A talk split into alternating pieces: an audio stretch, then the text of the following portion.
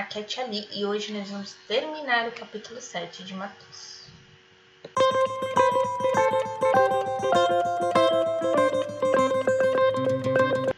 Bem-vindos aos Novenáticos Kids e hoje nós vamos terminar o capítulo 7 do Evangelho de Mateus. Conclusão do discurso. Que discurso? O Sermão da Montanha. Então hoje a gente vai terminar aqui o discurso.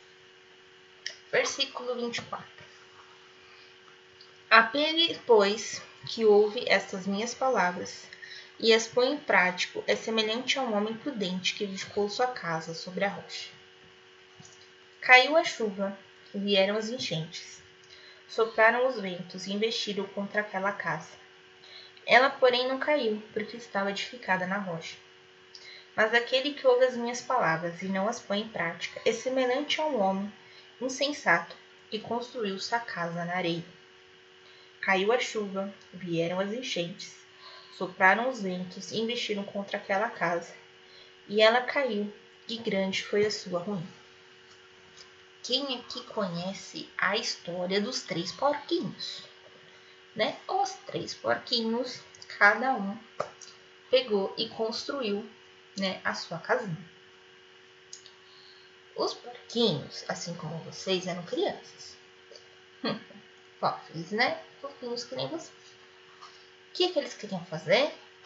Terminar logo o serviço para ir brincar. Quem aqui faz a lição de casa de qualquer jeito para brincar ou ir pro videogame? É. Tá bom. Então veja agora o que vai acontecer com os três porquinhos. O primeiro porquinho construiu a casa de pai o segundo de madeira e o terceiro de tijolo. Veio o lobo mau, soprou, soprou, a palha foi embora. Corri, porquinho correu para casa do irmão. Foi lá na casa do irmão, soprou, soprou, soprou, a madeira foi embora. Os porquinhos correram para casa do outro irmão. Soprou, soprou, soprou e não caiu. Por quê? Porque era tijolo, olha só. Muito bem que, que os porquinhos têm a ver com Jesus? Então vamos lá. Quando ele fala, feliz aquele, prudente aquele, né? Então aquele que pensou, né? Construiu a casa na rocha. Então a rocha, né? Ou o alicerce da casa tem que ser uma, é uma coisa muito firme para dar sustentação para a casa. Então, quando você constrói uma casa, você precisa de um bom alicerce e de boas colunas. Então, essa pessoa né, constrói a casa sobre esta rocha. Essa rocha que é, que é firme. Então, veio a tempestade. Não levou a casa. Veio o terremoto. Não levou a casa. Veio o maremoto. Não levou a casa. Por quê? Porque ela estava em cima da rocha. Firme, firme, firme. Agora, se eu construo a casa em cima da areia, vem uma onda e leva a casa embora. Simples assim, né? Porque na areia você não tem firmamento. Não sei se vocês já tiveram a oportunidade de andar na areia ou de brincar de castelo na areia. Você vai ver que a areia é uma coisa muito maleável, né? Ah, mexi, eles colocam areia nas construções, mas nunca sozinhos, sempre com algum outro elemento químico que vai dar um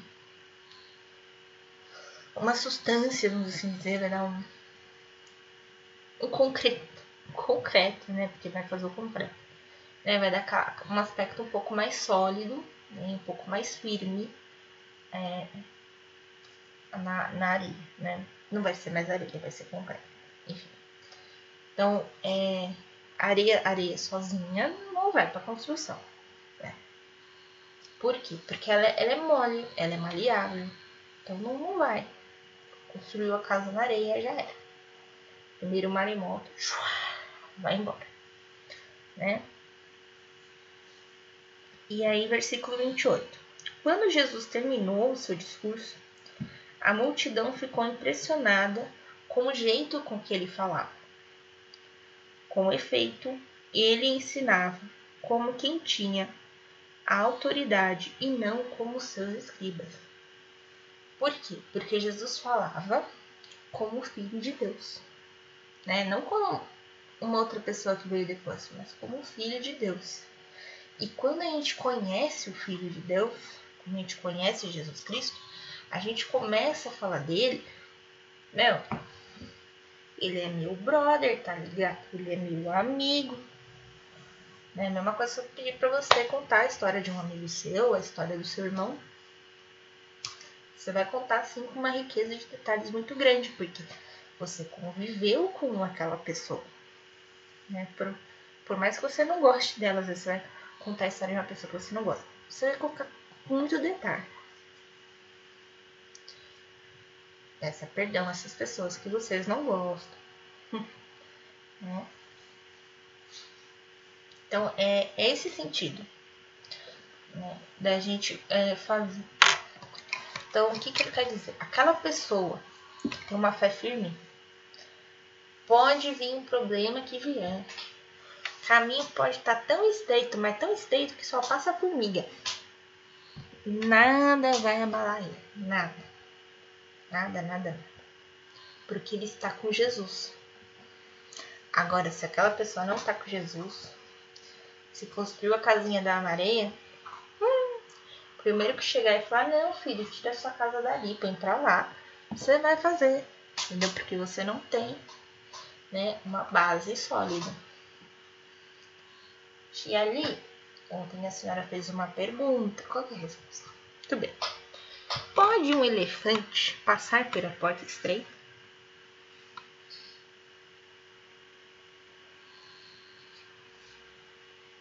Quais são as opções para o elefante emagrecer? Não, porque o elefante é daquele tamanho, porque ele é daquele tamanho, não é porque ele é gordo. É, é a anatomia do elefante, ele é daquele tamanho. Então, emagrecer não dá. Ah, tia, vou colocar o elefante no envelope, igual a piada. não, esquece. Então vamos lá. Qual que é a solução? O elefante vai rezar mas vai rezar muito, muito, muito, muito, muito, muito, muito, muito. E aí não vai ter porta para o elefante passar.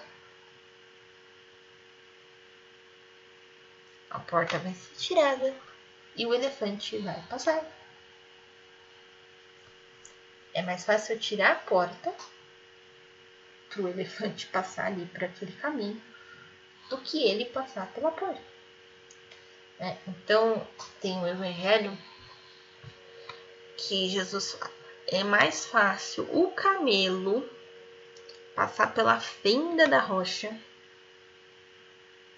do que o rico entrar no reino dos céus. Por quê? Porque o camelo, bonitinho, que tá lá fazendo o serviço dele, ele vai pedir, pedir, pedir, pedir, pedir. A rocha até se abre. E ele passa. Agora o rico, que é soberbo, que é orgulhoso,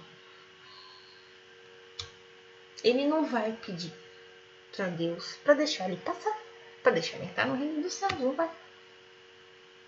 Porque ele é orgulhoso, ele acha que pelos próprios esforços ele irá conseguir. Ele não precisa de Deus. Errado, né? Errado. Enfim. Então a gente pode ser que nem um elefantinho e pedir para tirar a porta.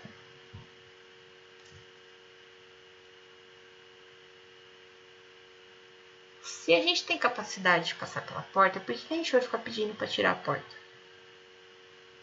É, não faz sentido. Mas se for um outro obstáculo, né, que a gente encontrar nesse caminho estreito, sim, podemos sim pedir para Deus, né, para tirar da gente aquele obstáculo, né, que a gente não consegue passar, ou pedir ajuda para ele, porque às vezes a gente passando em dois é mais fácil, né? E a gente aí conseguir vencer todos os nossos desafios que nós vamos ter daqui para frente nessa caminhada para chegar no reino dos céus. Beleza? Então, hoje vocês vão pegar como tarefa bonita, né? Tinha sessão da tarefa pra gente. E vão escrever ou desenhar aquilo que mais chamou a atenção de vocês, tá bom? Vamos rezar o Santo Anjo? Santo Anjo do Senhor, meu zeloso guardador, se a ti me confiastes a piedade divina, sempre me rege, guarde, governe e ilumine. Amém. Amanhã nós começamos o capítulo 8 de Mateus. Um beijo, um abraço. Que a paz de Cristo esteja convosco e o amor de Maria.